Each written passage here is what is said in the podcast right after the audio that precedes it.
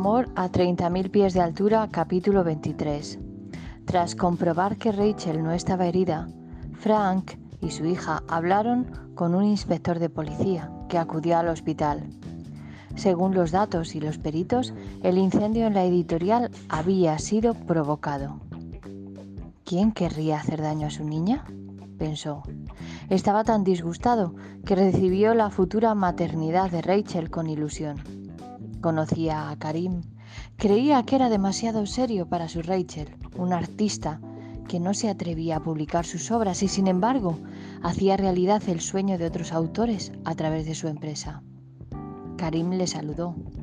Él apretó su mano más de la cuenta. Ya sabes, restos heredados de la época de las cuevas y del Homo sapiens. El médico le dio el alta. Antes le avisó. Quiero que guarde reposo durante 10 días. Rachel entró en pánico. Incluso empezó a hiperventilar y a sudar. ¿Usted sabe lo que me está pidiendo? dijo. Señorita, es imprescindible que descanse. Tiene anemia. Sus pulmones aún están bastante débiles y no podemos aplicar la medicación que sería útil en su caso sin afectar al feto. Ella se sentó en la cama pues aún un poco afectada. ¿Hay alguna razón que le impida estar tranquila en casa? preguntó el médico. Ella negó con la cabeza.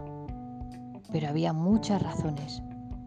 Parar, stop, significaba tener que enfrentar los problemas y dramas que le acechaban por diferentes flacos, flancos. Su madre se iba a morir. Al matrimonio de sus padres le sucedía algo que desconocía.